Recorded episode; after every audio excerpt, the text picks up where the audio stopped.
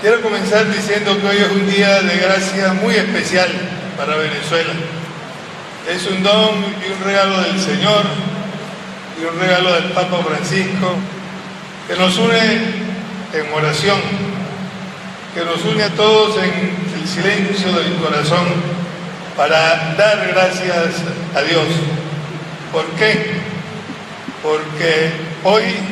en esta fiesta, en esta solemnidad del Sagrado Corazón de Jesús, el Papa Francisco ha firmado el decreto por el cual eleva a Beato al doctor José Gregorio Para el mismo día de hoy tenemos previsto precisamente para eh, respetar y para que todos respetemos eh, las condiciones sanitarias, teniendo en cuenta que lo que el Papa nos dice, hay que cuidarse para poder cuidar y que por ello hoy cada casa, cada ranchito, cada lugar donde estemos viviendo se convierte en el templo desde el cual esta noche vamos a hacer una vigilia. A las 8 de la noche repicarán las campanas de todas las iglesias y de todas las capillas del país e invitamos a todos que desde la ventana de su casa, desde la puerta de su casa, con una velita encendida, con la bandera nacional y con la bandera del Vaticano, durante unos momentos pues eh, estemos allí para que nos sintamos unidos. Y sabemos que esto también desde muchas otras partes del mundo lo estarán, lo estarán haciendo. Igualmente, el día de mañana por la noche volveremos a tener otra vigilia, para que haya en cada casa una celebración, una pequeña celebración, una pequeña vigilia en la que hay una lectura, unos cantos del dato José Gregorio Hernández, para que nos sintamos en familia, que desde allí podemos orar. No hace falta y no conviene por las razones que todos sabemos para evitar contagios y para evitar problemas, que convirtamos eh, esta noche en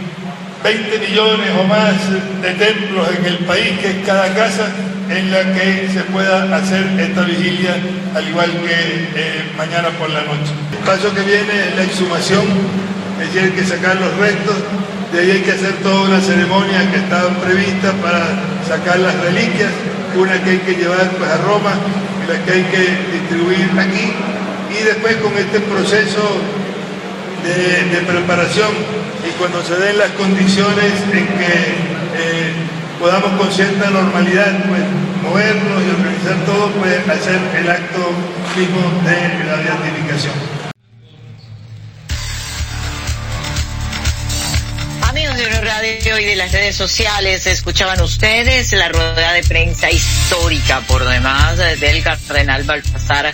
Porras a propósito de la buena nueva de la beatificación del doctor José Gregorio Hernández, ya la confirmación por parte de el Papa. Recuerden que esto lleva todo un proceso. Ha dicho el cardenal Baltasar Porras que muy probablemente el acto como tal de la beatificación se podrá eh, desarrollar es precisamente eh, hacia el primer trimestre del año 2021. Hay algunos otros pasos que cumplir, pero que hay que esperar para trascender el tema de la cuarentena